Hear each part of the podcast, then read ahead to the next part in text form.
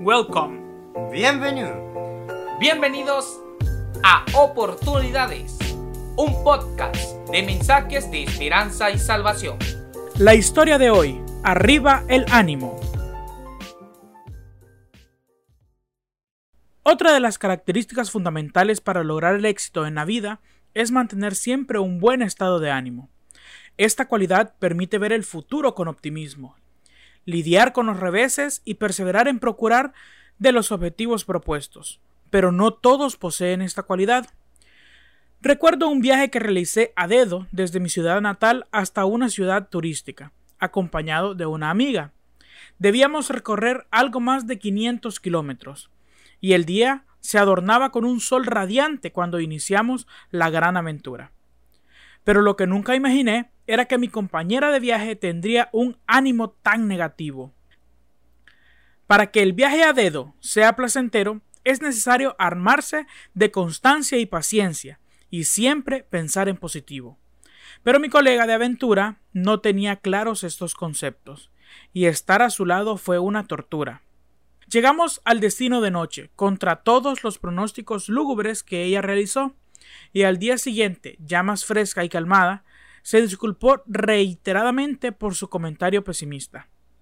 Pero no solamente vemos personas desanimadas entre esta clase de viajeros, también es posible encontrarlos en el colegio, en la universidad, en la calle, en el trabajo e incluso en la iglesia.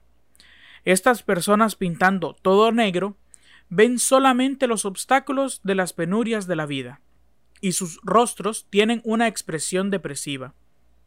Deuteronomio 31.7 nos dice, y llamó Moisés a Josué y le dijo en presencia de todo Israel, Esfuérzate y anímate, porque tú entrarás con ese pueblo a la tierra que juró Jehová a sus padres que les daría, y tú se las harás heredar. Las palabras optimistas de Moisés hacia Josué revelan la clase de ánimo que debe caracterizar a una persona.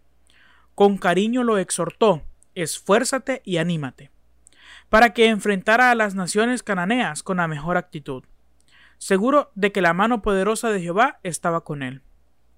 Querido amigo, el mismo Dios que animó a Josué también te dice a ti, esfuérzate y anímate.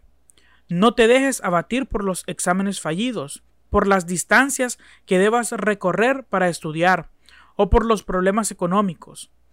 Recuerda que Dios te ordena que te esfuerces, y que la actitud animosa depende de ti, no de Dios.